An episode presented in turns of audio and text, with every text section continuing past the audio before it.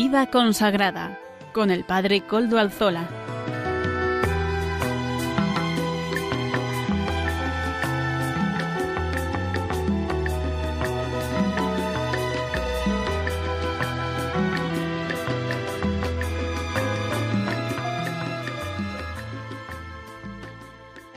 Buenas tardes, hermanos, amigos y oyentes. Hoy es jueves y son las cinco de la tarde, cinco y un minuto en mi reloj, una hora menos en las Islas Canarias. Es por tanto la hora de vida consagrada, aquí en Radio María, en la radio de la Virgen. Les saluda con sumo gusto Padre Coldo Alzola, Trinitario emito como de costumbre desde Algorta, Vizcaya, me uno a todos ustedes desde la parroquia del Santísimo Redentor en la que me encuentro. Y ya es conocido para todos ustedes, oyentes habituales del programa, que al comienzo del mismo nos encomendamos al Beato Domingo Iturrate, nuestro patrono y protector, cuyas reliquias gozosos custodiamos en nuestra iglesia parroquial. Saludo también a quienes nos están ayudando hoy en el control en Madrid, Germán García, gracias a su servicio podemos emitir en esta ocasión también. Así que gracias, Germán. Ya saben además que se pueden poner en contacto con el programa por medio del correo electrónico del mismo. Se lo recuerdo, vida consagrada arroba es. Ustedes pueden escribirme a este correo y yo les contestaré. Recuerdo además que nos pueden escuchar por medio de los podcasts de la web el nuestro también lo suben, ¿verdad? Radio María tiene un, una web de podcast de los programas, de todos los contenidos que se han ido emitiendo y que se siguen emitiendo y ustedes pueden acceder a ellos gratuitamente y de una manera directa. Yo de hecho les digo, he bajado una aplicación en el móvil y puedo escuchar radio en directo, puedo conseguir los podcasts, bueno, que es una maravilla, es muy fácil y muy útil y muy intuitivo, ¿verdad? Así que les invito a que lo hagan. Un día, hoy que estamos en este 30 de marzo de 2023, ya se va el mes de marzo, mañana concluimos en ese viernes de dolores, ¿verdad? Estamos en cuaresma, ya la semana quinta de cuaresma, próxima a la Semana Santa ya entramos en la Semana Santa este domingo, este sábado ya por la tarde, empezamos ya el domingo de Ramos y ya con esto el domingo de Ramos es el pórtico, el pórtico que da acceso a la Semana Santa, la semana en la que la liturgia nos ofrece celebrar los misterios centrales de nuestra fe de una manera detenida, pedagógica. La liturgia es pedagogía pura. Y en este día previo al Viernes de Dolores, quería leeros, quería leerles un poema de Gabriela Mistral, de esta poetisa, que dice así, en esta tarde, Cristo del Calvario, seguro que, la, que conocen este, este poema, pero no por conocido es menos diciente, ¿verdad? Como dicen algunos, menos, menos elocuente para nosotros los cristianos. En esta tarde, Cristo del Calvario, vine a rogarte por mi carne enferma, pero al verte mis ojos van y vienen de tu cuerpo a mi cuerpo con vergüenza. ¿Cómo quejarme de mis pies cansados cuando veo los tuyos destrozados? ¿Cómo mostrarte mis manos vacías cuando las tuyas están llenas de heridas?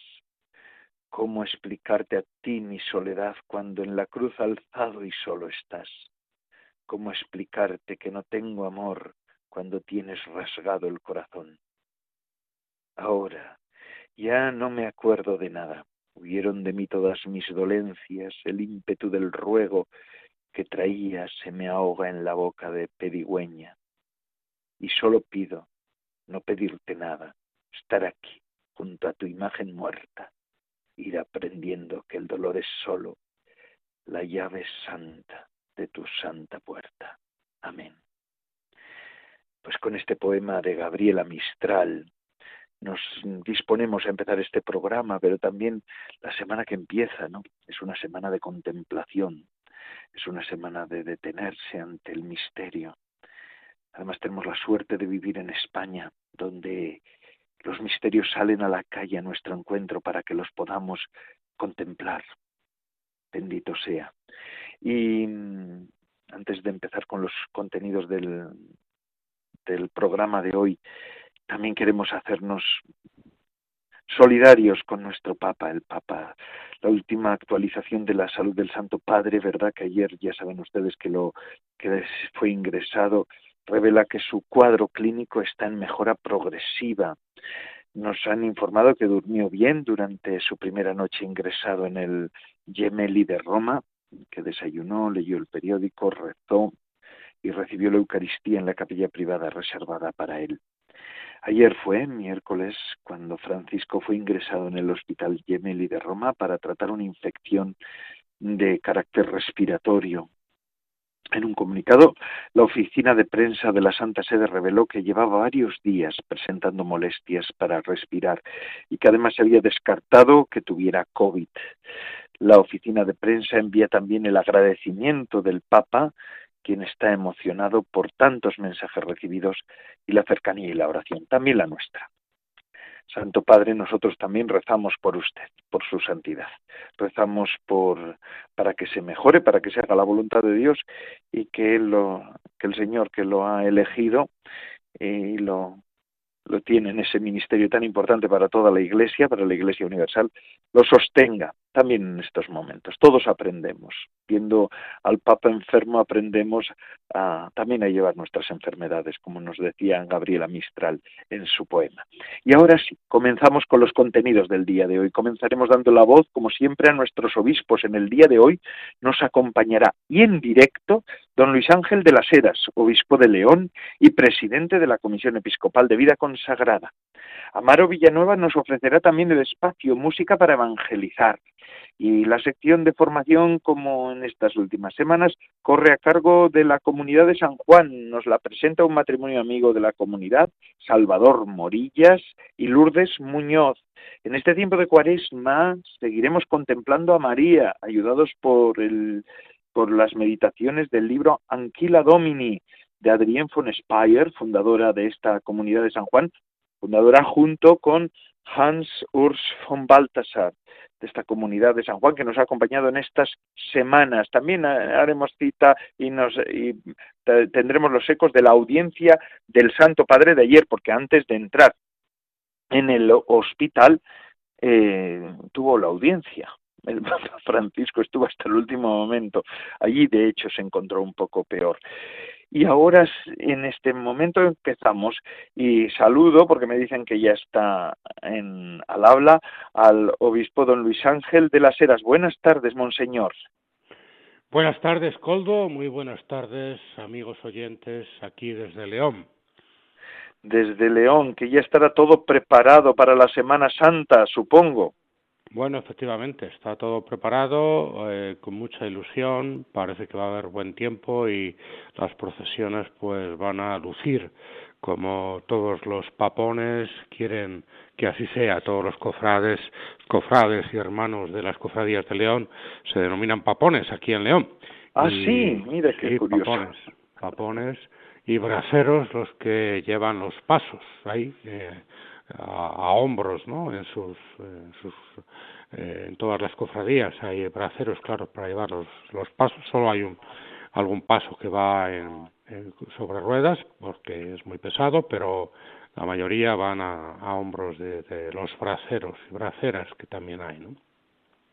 Y bueno, en ese sentido están muy muy ilusionados, pero también eh, todo el mundo está, la Semana Santa es un tiempo muy especial para todos, es un tiempo singular, es un tiempo de vivencia religiosa interior, por tanto, pues los monasterios que se han estado preparando durante la cuaresma para celebrar una Semana Santa digna, intensa y que ayude en, la propia vida y en la vida de la comunidad, las comunidades religiosas, eh, los sacerdotes preparando eh, para los laicos y para todos los fieles, ¿no? En las iglesias las celebraciones penitenciales y también las celebraciones del triduo, la multiplicación de celebraciones en muchos pueblos a los que no suele haber gente, pero ahora en Semana Santa también asisten muchas personas.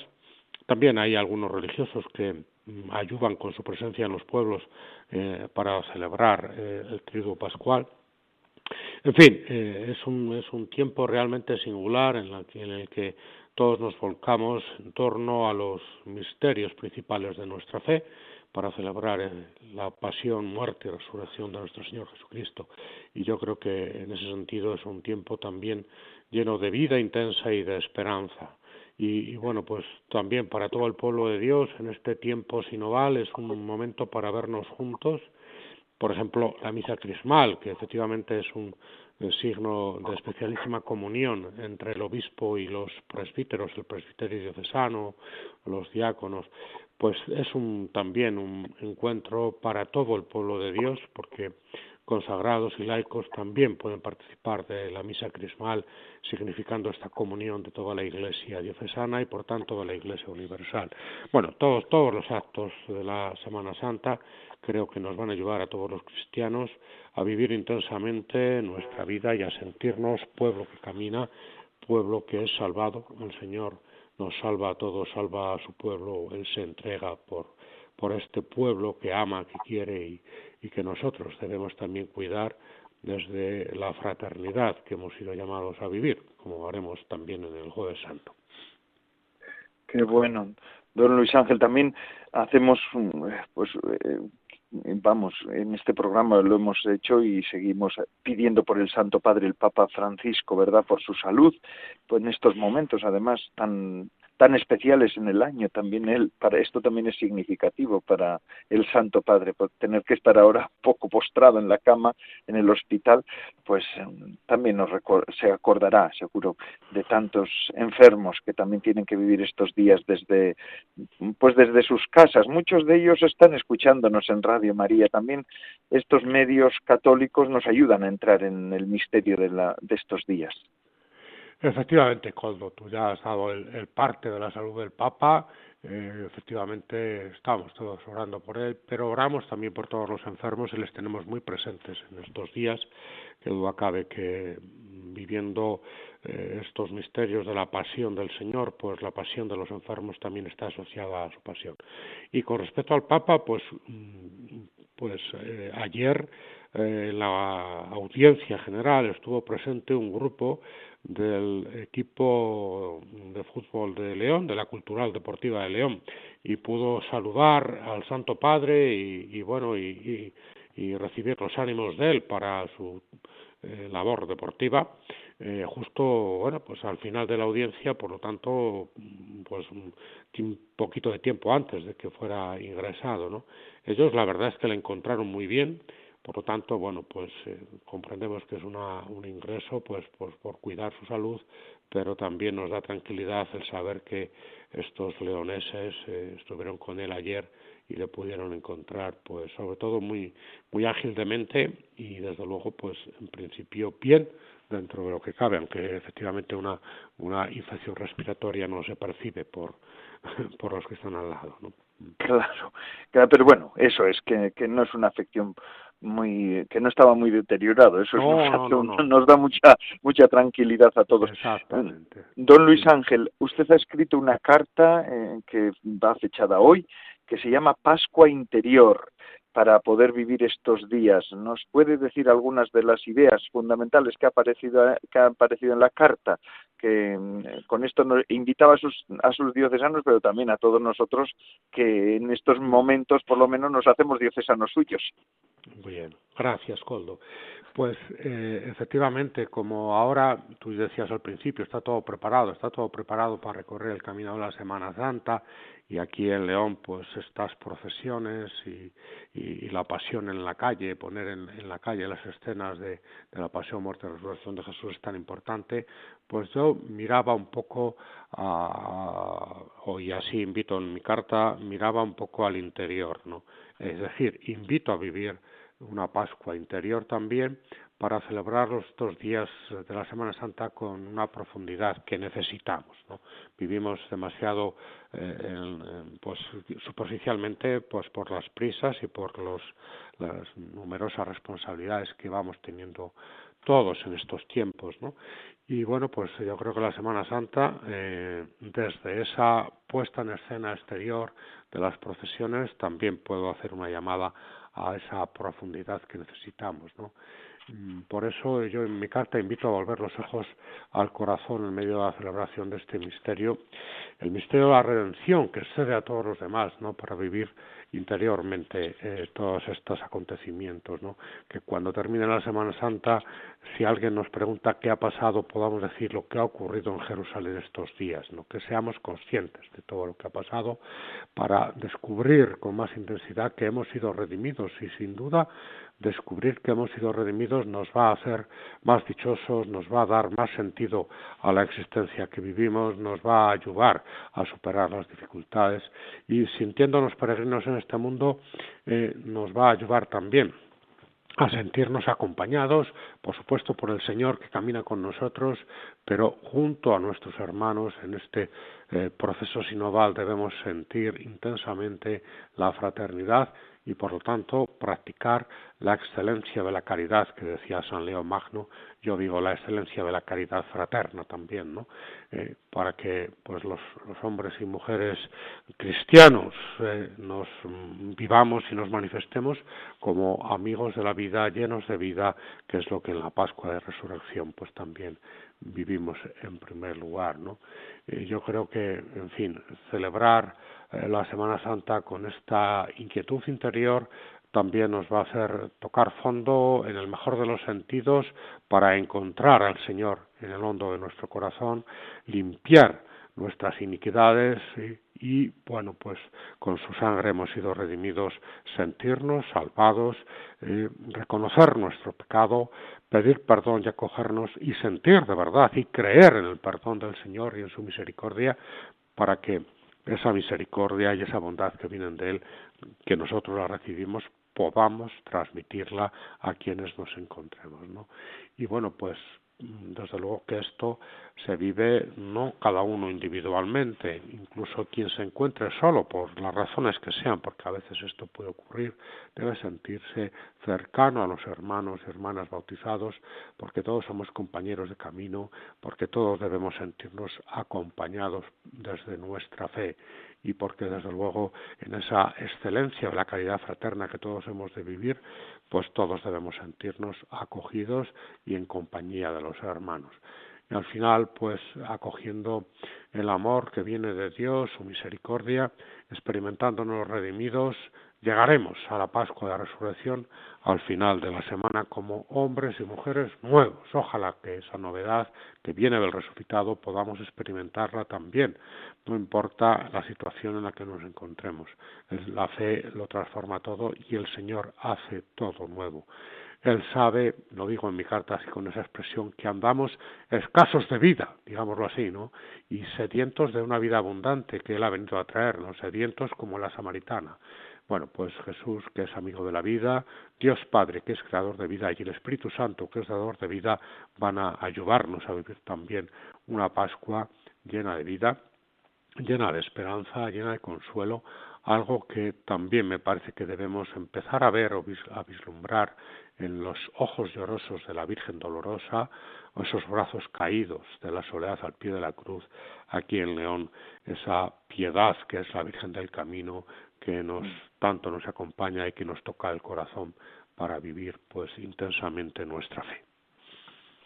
Bonito, hermoso, profundo lo que nos dice don Luis Ángel de las Heras. Y es que además vivir este trigo nos hace, después nos mete en un día grande de la Pascua que dura 50 días, don Luis Ángel. Ahí tendremos también la jornada de oración por las vocaciones para concluir finalmente con Pentecostés.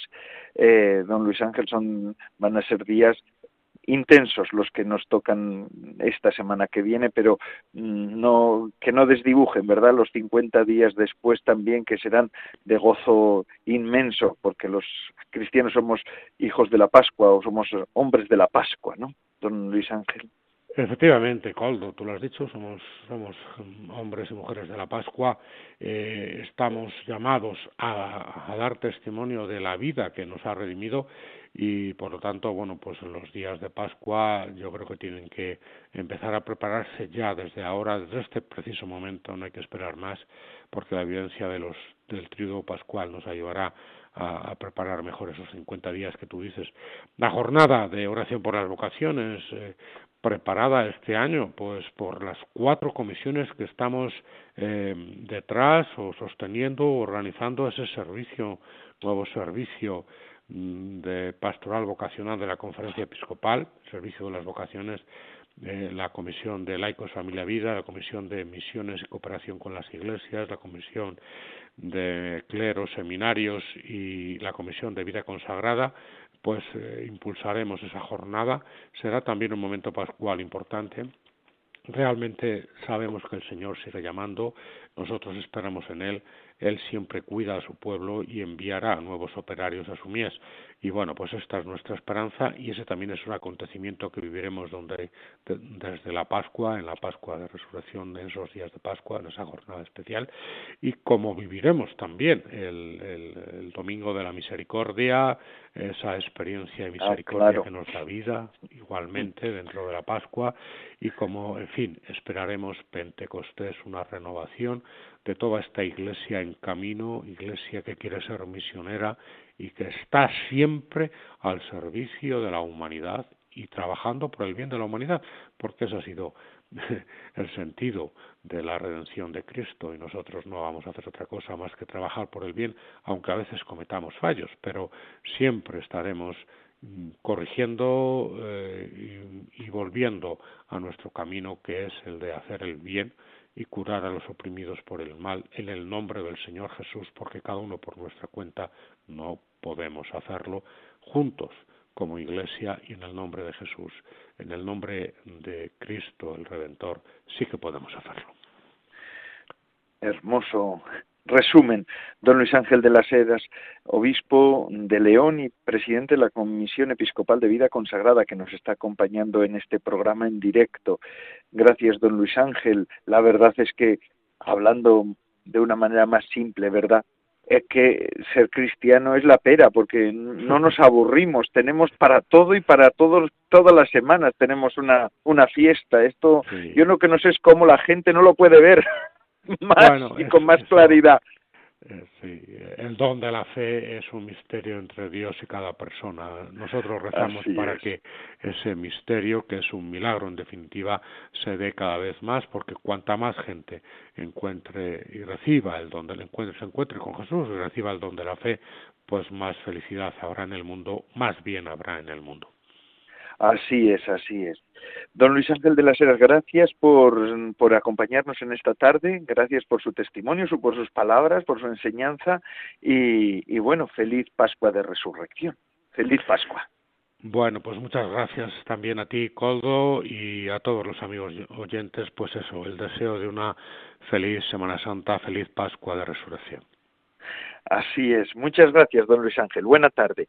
Y continuamos nosotros con nuestro programa. Todo esto es posible. El programa de vida consagrada. Poder hablar ahora con el obispo de León en directo. Pues porque existe Radio María, que es esta radio de la Virgen, que es una herramienta de evangelización en el momento presente de la Iglesia en España y todo lo de Radio María lo hacemos entre todos. Vamos a escuchar cómo podemos ayudar y colaborar, ser parte de este de todo este proyecto de evangelización que es Radio María.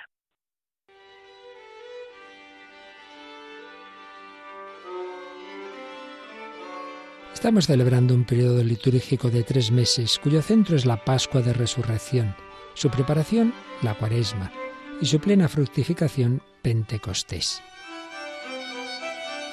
El Señor quiere comunicarnos su espíritu para formar en nosotros un corazón filial y fraternal.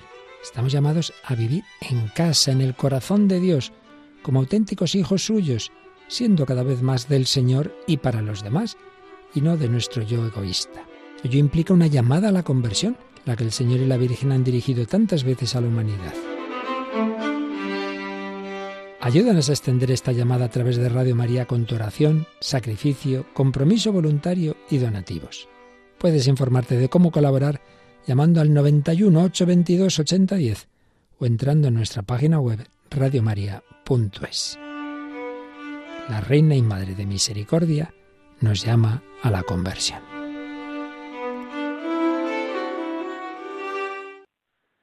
Pues muchas gracias, don Luis Fernando de Prada, el padre Luis Fernando, que es el director del, del, de Radio María, de esta radio. Gracias por, por esta invitación que nos hace también en nombre de la Radio de la Virgen. Y ya decía don Luis Ángel de las Heras que el Papa había estado en la audiencia general, que la tuvo, ¿verdad? Y es que en esa audiencia general de ayer por la mañana Francisco rezó por los 38 migrantes que perdieron su vida en un incendio en Ciudad Juárez. Es una localidad mexicana frontera que ya que el Papa visitó en 2016 él pedía que rezáramos por esos migrantes que fallecieron ayer en ese trágico incendio en Ciudad Juárez, México, para que el Señor los reciba en su reino, decía el Papa Francisco, y dé consuelo a sus familias, recemos por ellos, era la invitación en boca del Papa Francisco a todos los cristianos y a todas las personas de bien. En su catequesis el Papa se centró en la figura de San Pablo, se preguntó qué sucedió en este santo para pasar de querer destruir la Iglesia a abrazar el Evangelio con celo apostólico. Convertirse en cristiano no es un maquillaje que te cambia la cara, decía el Papa, no. Si tú eres cristiano, te cambia el corazón. Pero si tú eres cristiano de apariencia, decía el Papa que esto no valía, que no vale, ¿verdad? Los cristianos de maquillaje no nos valen. El verdadero cambio es de corazón y así es lo que le sucedió a Pablo, así lo explicaba el Papa Francisco. Eh, además, este, el Papa Francisco dijo que el celo apostólico no depende de los estudios, sino de un encuentro personal con Cristo. Por eso invitó a los cristianos a dejar que Jesús entrara en sus vidas algo que va más allá de una serie de preceptos. Eh, decía el Papa, y voy a citar palabras textuales del mismo Santo Padre ayer mismo. Yo soy religioso, eso está bien. Yo rezo, sí. Yo intento seguir los mandamientos, sí. Pero ¿dónde está Jesús en tu vida? Mm, yo hago las cosas que manda la Iglesia. Pero Jesús, ¿dónde está? ¿Has encontrado a Jesús? ¿Has hablado con Jesús? ¿Tú tomas el Evangelio o hablas con Jesús y recuerdas quién es Él? Y esto es algo que nos falta tantas veces. Finalmente el Papa preguntó a los peregrinos qué significa Jesús para ellos y si lo han dejado entrar en su corazón o solamente es una idea, y dijo que cuando uno solo tiene una idea de Jesús, se convierte en un ideólogo del cristianismo, pero eso no es un discípulo, diría yo. Y es así, es así. El Santo Padre, además, ya saben que después de la audiencia mm, fue ingresado en el Hospital Gemelli, pero ya ha dicho el, eh, don Luis Ángel de las Heras, que tampoco ha sido una cosa grave. No parece que del todo grave. Además, se ha pasado buena noche. Damos gracias a Dios por eso y pedimos por el Santo Padre y por tantos enfermos en todo el mundo. Vamos a pedir por, por los enfermos también. Pero antes de seguir con nuestro programa, vamos a escuchar las palabras que en castellano, en español, dijo ayer mismo el Santo Padre en la audiencia general. Adelante, Santidad. Queridos hermanos y hermanas, en este ciclo de catequesis dedicadas al celo apostólico, hoy reflexionamos sobre la figura del apóstol San Pablo. Su ejemplo es emblemático en este tema. Recorriendo su vida, vemos que Saulo, que era el primer nombre de Pablo, siempre fue un apasionado, un apasionado de la ley de Dios, la defendía con radicalidad este celo, este apasionamiento que lo caracterizaba, no desapareció después de su conversión, sino que siguió siendo apasionado se transformó. Por la acción del Espíritu Santo, Pablo pasó de querer destruir la iglesia a abrazar la causa del Evangelio, anunciando a Cristo en todos los lugares donde iba y formando nuevas comunidades cristianas. Esto nos enseña que lo que origina la pasión por el Evangelio no es la personalidad o los estudios de una persona, que ciertamente pueden ayudar, sino lo que lo define es el encuentro con Cristo. Como le sucedió a San Pablo, vemos que el celo apostólico surge de una experiencia de caída y resurrección que nos lleva a reconocer la vida verdadera. Muchas gracias, Santo Padre, por estas palabras. Ya han escuchado las palabras del Santo Padre ayer en la audiencia general Además, ya digo que a continuación fue ingresado en el Hospital Gemelli. Rezamos por él. Santo Padre, que Dios lo bendiga y lo guarde en estos momentos de debilidad y de dificultad. Y ahora sí, vamos a seguir con nuestro programa. Mm, tenemos todavía muchos más contenidos, pero vamos a hacer una pequeña pausa musical de la mano de Amaro Villanueva, que nos acompaña semanalmente. Música para evangelizar, estos nuevos ritmos que nos hablan del Evangelio, Amaro Villanueva nos los acerca y así nos los hace gustar, ¿verdad?, en este programa. Así que, Amaro Villanueva, adelante.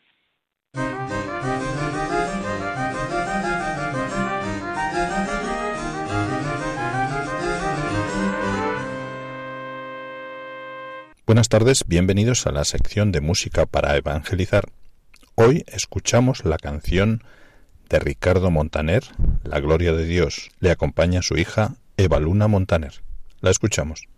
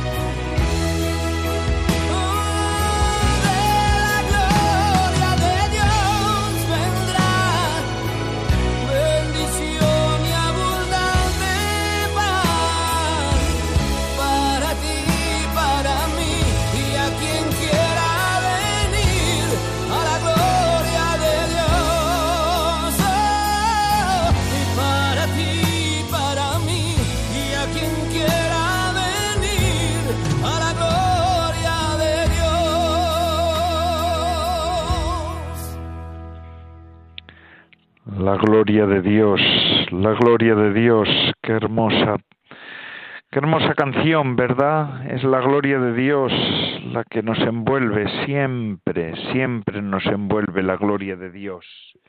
Fíjense ustedes, es la, la gloria de Dios salva al mundo. Esto es lo que nosotros los cristianos sabemos. Fíjense ustedes este otro poeta, Blas de Otero, eh, cómo escribía esto. Salva al hombre, Señor, en esta hora horrorosa de trágico destino. No sabe a dónde va, de dónde vino, tanto dolor que en sauce roto llora. Esto habla del hombre actual, ¿verdad? De tantas veces el hombre que se ha apartado tanto de Dios. Pero dice Blas de Otero, ponlo de pie, Señor, clava tu aurora en su costado y sepa que es divino, despojo, polvo errante en el camino, más que tu luz lo inmortaliza y dora. Mira, Señor, que tanto, que tanto llanto arriba en pleamar oleando a la deriva, amenaza cubrirnos con la nada. Ponnos, Señor, encima de la muerte, agiganta, sostén nuestra mirada, para que aprenda desde ahora a verte. Blas de Otero, Salmo por el hombre de hoy. El hombre de hoy que se ha apartado en gran medida de Dios, ¿verdad? Necesita hoy más que nunca que sea salvado de toda esta mar de llanto que supone también la vida, ¿no? Estos días estamos nosotros con debates en, eh, de actualidad sobre la maternidad, sobre las cuestiones más iba a decir sagradas, aunque sagrada no es la palabra exacta, ¿verdad? Las cuestiones más sensibles y fundamentales de la naturaleza humana, la sexualidad, la maternidad, la paternidad. Es tan importante todo esto. En este mar de llanto, sálvanos, Señor, sálvanos, sálvanos, sálvanos. Así te lo pedimos, así queremos, así, así acudimos a ti, así acudimos a tu presencia. Bueno, pues ahora seguimos con nuestro programa. Es la sección de formación la que vamos a tener así a continuación. Esta sección animada por la comunidad o presentada por la comunidad de San Juan. Ya saben ustedes que nos acompaña el matrimonio Salvador Morillas y Lourdes Muñoz. En este tiempo de cuaresma seguimos contemplando a María, eh, como he dicho yo antes, ayudados por el libro Anquila Domini de Adrienne von Speyer, fundadora junto con Hans von Balthasar de la Comunidad de San Juan. Ya las semanas pasadas hemos empezado a seguir el comentario que nos hace Adrienne von Speyer sobre la vivencia del Gólgota por la Madre del Señor. Hoy y en las semanas siguientes vamos a seguir acompañando al Señor en su camino de redención junto a la Madre, junto a María, junto a María. El sí al sufrimiento del amor puro, un sí dado en nombre del Señor va siempre más allá de lo imaginable. Es un sí sin límites. Salvador Morillas, Lourdes Muñoz, vuestro es este tiempo. Buenas tardes. Seguimos con el programa de formación animado por la Comunidad San Juan.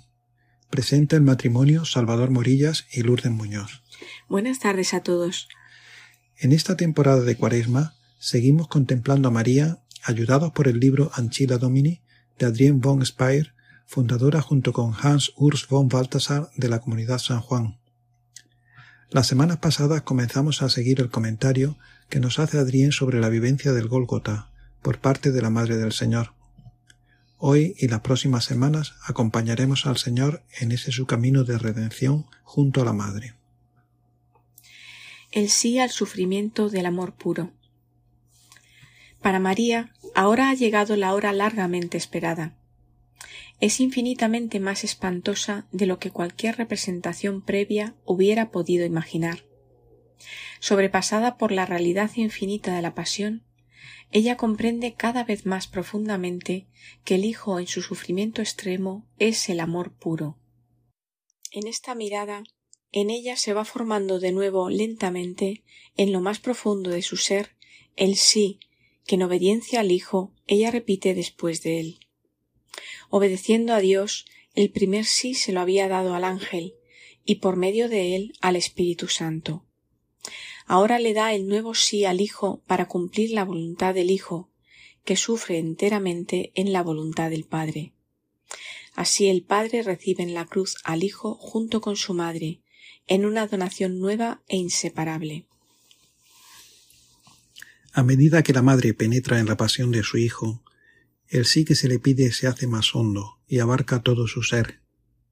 Es más, frente a lo terrible que acontece ante sus ojos, le he pedido un nuevo sí, que se forma dentro de ella. El primero lo había dado al ángel, y por medio de él al Espíritu Santo. Ahora le da su nuevo sí al Hijo, para que se haga su voluntad, que él incorpora totalmente la voluntad del Padre. Este sí de la Madre llega al Padre Celestial en forma de una donación nueva e inseparable entre Hijo y Madre. En nuestras vidas también, siguiendo a la Madre, tenemos la posibilidad de dejar que nuestro sí, frente al sufrimiento del amor puro, se forme en nosotros. Un sí dado en nombre del Señor va siempre más allá de lo imaginable. Un sí exigido y dado en nombre del Señor va siempre más allá de todo lo que uno pueda imaginar y expresar. Confianza y donación ciega son su forma interior. En este sentido, también la pregunta del ángel a la madre iba más allá del objeto inmediato del diálogo. Pero porque la muerte es una parte de la vida y la muerte en cruz es una parte de la vida del Redentor, en la pregunta del ángel ya estaba incluida la exigencia de afirmar este amargo final. El fin está contenido en el principio, por eso estaba comprendido en la primera donación, y es semejante al principio, por ser igualmente inasible e inconcebible. De ambos, del principio y del fin, en el fondo no se sabe lo que son, en su esencia, ni en el momento en que tendrán lugar. La visitación del ángel parece ser un inicio y la muerte en la cruz un fin. Pero tanto la una como la otra son sólo la manifestación exterior de algo que se extiende mucho más allá en ambas direcciones. Adrien continúa aquí con el sí dado por la madre al ángel y muestra cómo ha de ser un sí cristiano en general. Resuena el sí del matrimonio, ya que la madre, por su misión única, pudo vivir tanto como esposa de José, casto y virginal, cuanto como mujer consagrada, bajo la regla que es el Hijo mismo. Resuena también el sí que el Señor exige que se le dé por parte de todos aquellos que son llamados a seguirle más de cerca.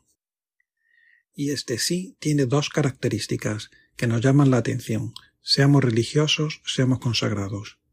Confianza y donación ciega son su forma interior, dice Adrián.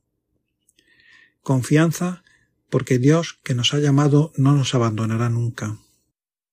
Donación ciega porque siguiendo a la Madre del Señor, que sigue a Jesús, no hay otra forma de responder a la llamada del Creador de todas las cosas.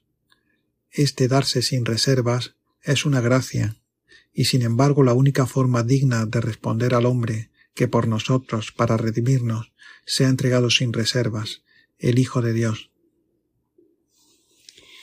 Un sí sin límites. La madre, de hecho, ya ha dicho sí cuando comenzó a rezar. Y esta primera oración ya estaba fundada en su Inmaculada Concepción, cuyo origen está en la eternidad de Dios. Así, ella ya ha dicho sí también a la muerte del Señor en el momento en que dio su consentimiento para concebir al Redentor. Y quien dice sí a un niño también da su consentimiento a todo su obrar y a la fecundidad imprevisible de sus obras. Y finalmente, ambos síes son una sola cosa en la medida en que son un servicio unitario. En el interior de ese servicio, María deja toda la configuración a Dios, deja que se sirva de ella como Él quiera, en la alegría y en el dolor. No dice al principio sí a una concepción gozosa y al final sí a una muerte espantosa. Su sí no está ligado a otra cosa que no sea la voluntad de Dios incluso no lo está a un estado particular de su hijo, mucho menos a su propio estado. Es un sí indiferente, que puede ser formado por Dios en la alegría más grande como en el sufrimiento más hondo.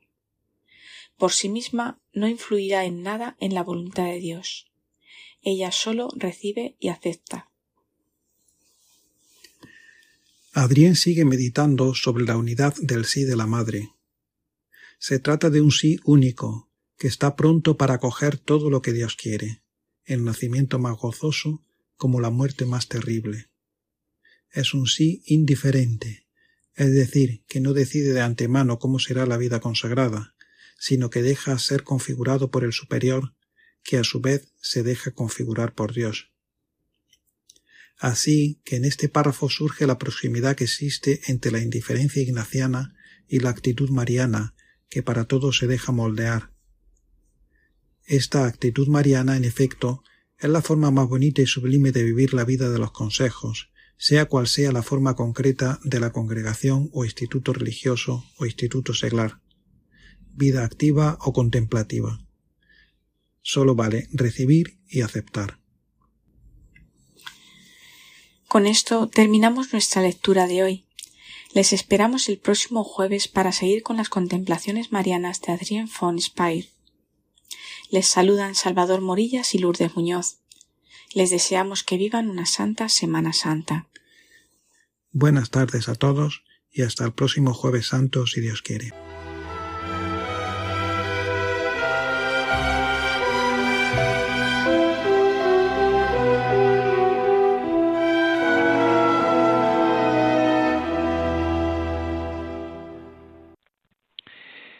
Hermanos, hermanas, gracias Lourdes Muñoz, gracias, muchísimas gracias Salvador, Morillas, matrimonio de la comunidad de San Juan o amigos de la comunidad de San Juan, por desmenuzarnos estos textos de Adrienne von Speyer, fundadora junto con Hans Urs von Balthasar de la comunidad de San Juan.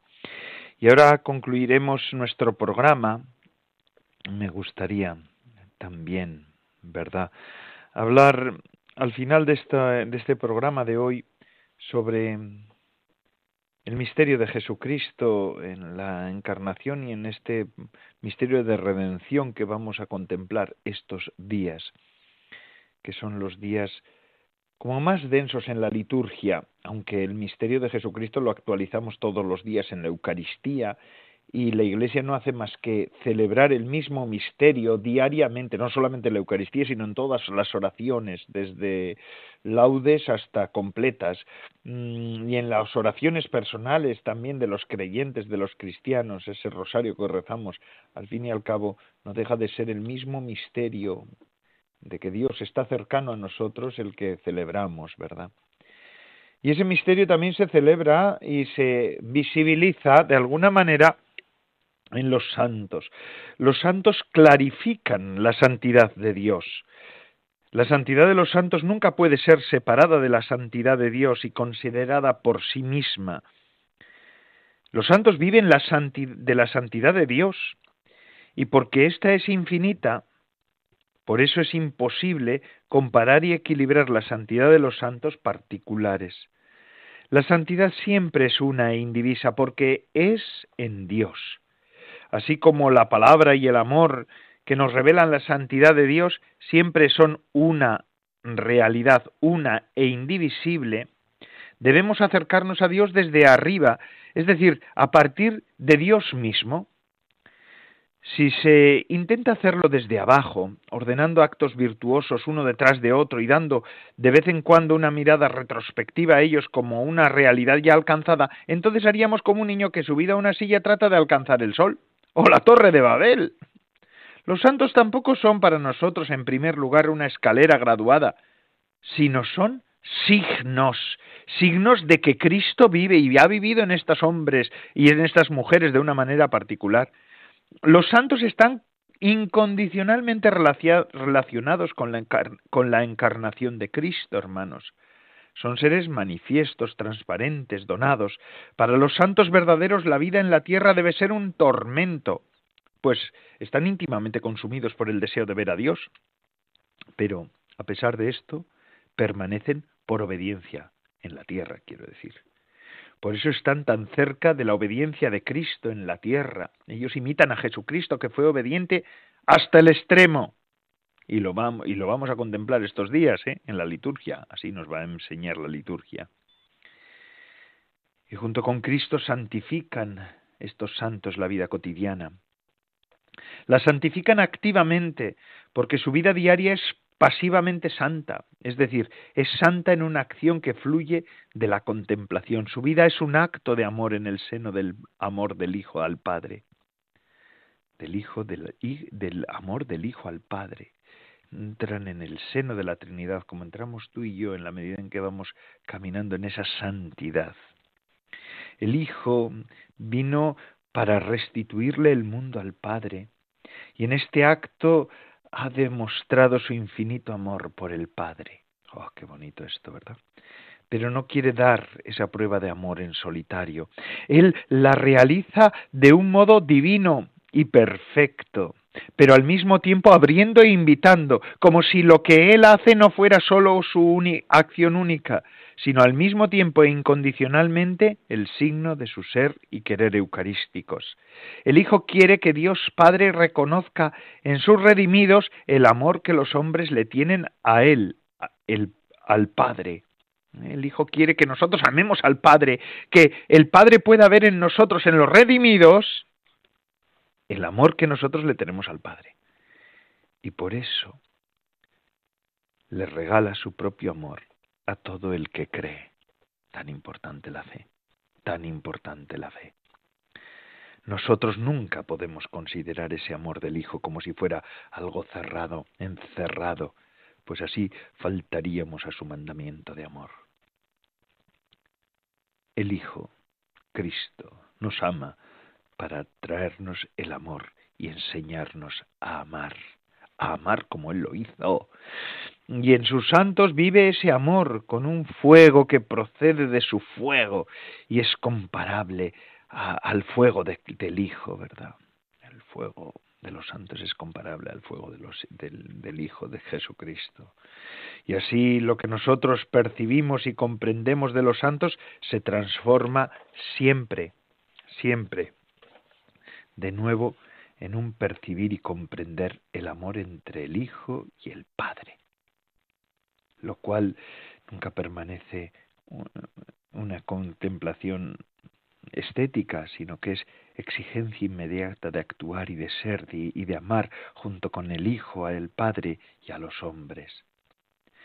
Esta es la santidad en la vida cotidiana que nos es asequible. Nosotros somos invitados a los que les fue concedido participar en la fiesta de la perfección del Padre. Así somos nosotros.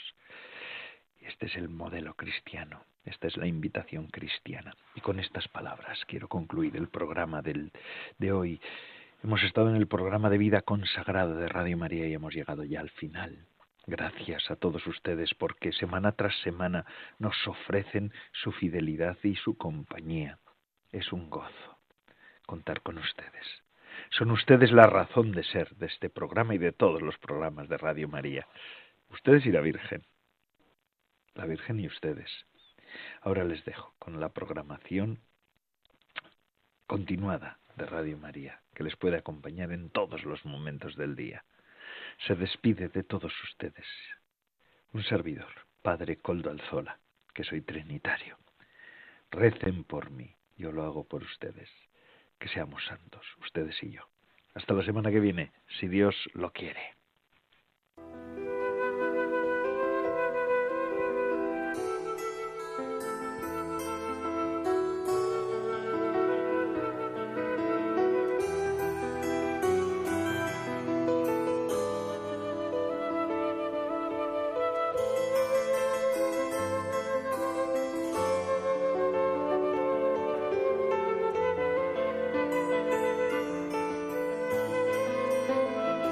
Consagrada con el Padre Coldo Alzola.